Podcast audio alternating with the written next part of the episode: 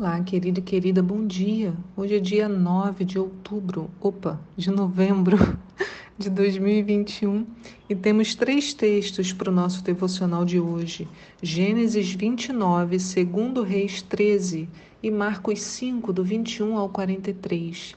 Aqui é a pastora Anícia e eu te convido, vem refletir um pouco na palavra de Deus e na sua aplicação para a nossa vida. A pergunta para nós hoje ela é muito, muito importante. A mulher do fluxo de sangue e a pandemia. O que ela tem para nos ensinar? Então, a história da mulher do fluxo de sangue e a pandemia. O que essa história tem para nos ensinar? Muitas vezes as histórias da Bíblia só são vistas por um determinado ângulo. Contamos e recontamos os eventos, mas esquecemos que eles podem nos servir em momentos diferentes das nossas vidas. Hoje reencontramos a mulher que tinha uma hemorragia constante. Já havia anos que ela sofria, e pelo nosso devocional de hoje, teremos uma noção mais próxima da dor que a mulher com o fluxo de sangue sentia. Vamos relembrar a história dela. Está lá em Marcos, no capítulo 5 do nosso texto né, dessa, desse dia, no verso 25, diz assim: E estava ali certa mulher que havia 12 anos vinha sofrendo de hemorragia. Ela padecera muito sob o cuidado de vários médicos e gastara tudo o que tinha, mas em vez de melhorar, piorava. Veja, talvez você esteja nessa mesma condição, né? Muitos anos em sofrimento, mas e buscando ajuda, buscando a orientação e completa, é, incompleto abandono. Mas eu quero que você perceba o seguinte: não era apenas uma doença.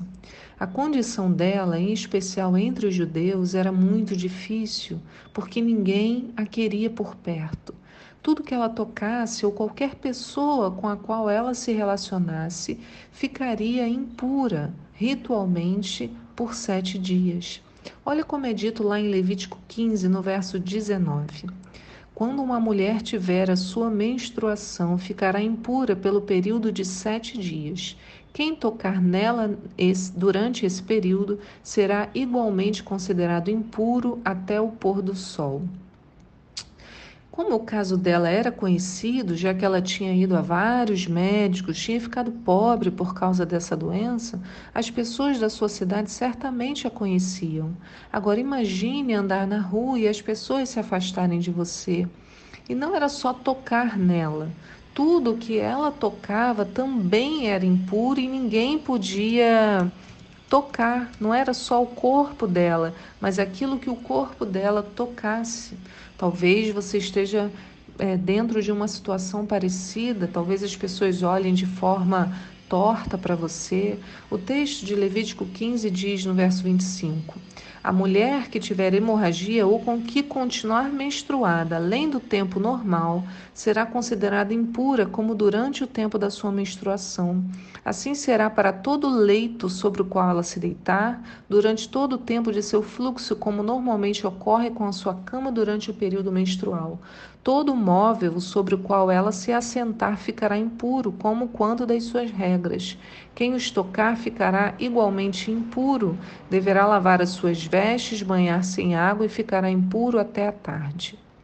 Essa era a orientação é, cerimonial, né? uma impureza cerimonial, era uma impureza que é, impedia a pessoa de fazer alguns trabalhos no templo.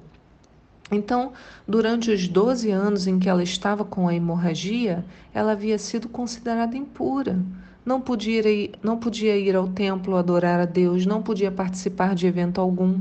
Ela viveu por 12 anos experimentando essa terrível limitação na sua vivência diária. Ela viveu em completo isolamento. E é aí que a história dela se cruza com a nossa. É, é como dizer que essa mulher viveu em isolamento social por 12 anos. Não podia receber visitas, não ia na rua, não tinha amigos, não podia tocar em ninguém. Parece similar ao que estamos vivendo? Acredito que sim, nós passamos quase dois anos experimentando essa mesma situação, sem toque, sem convívio, sem passeios, diversão reduzida. Para alguns ainda essa realidade permanece. E é por isso que precisamos olhar para a vida dessa mulher com carinho e cuidado, porque agora temos mais condições de compreendê-la. E não apenas isso, hein? Podemos aprender com ela. E o que temos que observar? Bem, tamanha humilhação e medo não a impediram de buscar Jesus. Ela entendeu que ele teria cura, que ele não se importaria de tocá-la. Um ponto importante é que ela se movimentou na direção da cura. Ela não esperou alguém se lembrar dela e trazer Jesus. Ela foi atrás dele. E o que, que aconteceu? Ele se voltou para ela e a recebeu. Sentiu que dela havia saído a cura, especialmente para ela. Ela saiu do seu isolamento na direção de Jesus. E nós? Será que o nosso isolamento tem nos afastado dele, tem nos feito desanimar da única opção que poderia nos aliviar o sofrimento? Será que estamos olhando tanto para as nossas doenças, para as nossas angústias, que nos esquecemos de buscar aquele que cura? Será que no desespero da nossa situação nos acostumamos também a nos isolar espiritualmente? Será que morremos com a nossa vida espiritual dentro de nossa casa? A verdade é que a mulher não se deixou morrer. Ela estava isolada, estava sofrendo, estava sem o toque humano, sem o contato, sem o carinho, mas a esperança se manteve viva, tanto que ela gastou tudo que tinha buscando a cura, ela não, não se entregou. No verso 27 de Marcos 5 diz: Tendo ouvido falar a respeito de Jesus, passou pelo aglomerado de pessoas e conseguiu tocar em seu manto, pois ela dizia consigo mesma: Se eu puder ao menos tocar as suas vestes, ficarei curada. Esse era o pensamento dela. Ela não precisava tocar em ninguém, apenas em Jesus, assim como nós, o contato para ela era proibido. Mas ao invés de se deprimir, ela foi buscar o toque que valia a pena, o único que traria o real alívio, Jesus. Né? Talvez a gente pense, ah, mas ir para a igreja, não vou poder encostar em ninguém, não vou poder fazer nada, não posso nem abraçar, mas você está indo pelo único toque que importa, o toque de Jesus. Ao contrário de todos, Jesus olha para ela e a acolhe. Diferente dos homens que não queriam sujar as mãos, Jesus não apenas a deixa tocá-lo, mas permite que todos ao redor saibam que ele havia feito isso. E ela, cheia de coragem, não se escondeu, aceitou a mão estendida do Mestre e diante de todos ofereceu seu testemunho. Diz no verso 29 de Marcos 5: E naquele instante se lhe estancou a hemorragia, assim que ela tocou em Jesus. E a mulher sentiu em seu corpo que estava liberta do seu sofrimento. Aleluia! No mesmo momento, ao sentir que do seu interior fora liber, liberado poder, Jesus, virando-se em meio à multidão, inquiriu: Quem tocou em meu manto?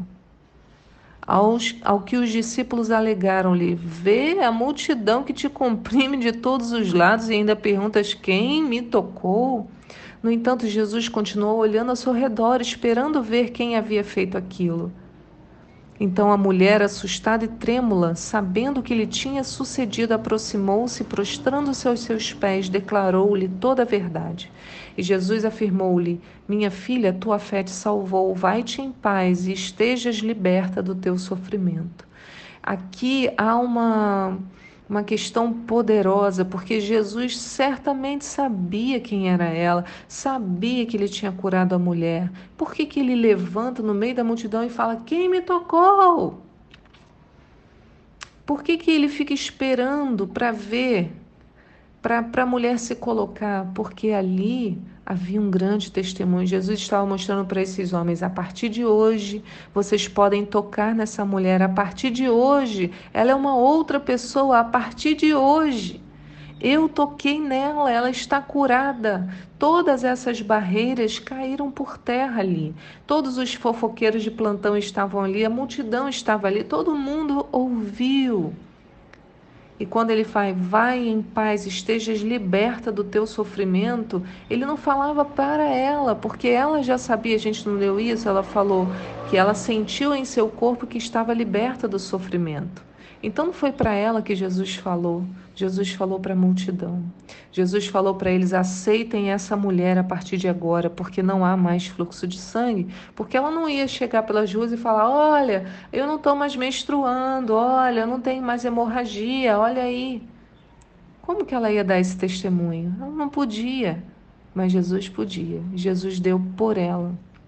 Então, a mulher do fluxo de sangue nos ensina que uma pandemia não nos impede de receber o melhor toque de todos, as mãos de Jesus. Diante do isolamento social, do desespero, sempre teremos essa opção. Ou nos afundaremos em nossos sofrimentos, ou iremos ao encontro daquele que pode nos libertar. Que hoje também, irmãos, a gente vá em paz, porque Deus é o Deus que cura, que estende as mãos, que nos acolhe em meio à nossa dor. E eu digo para você hoje: vai em paz, esteja liberto do teu sofrimento, vá na direção de Jesus, toque nele, não desista, não desanime.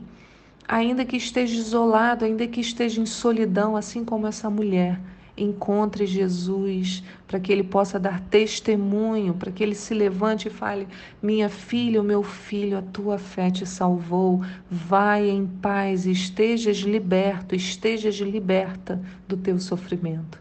Fique na paz do Senhor, tenha uma excelente terça-feira e a gente se encontra amanhã aqui nesse devocional. Tchau!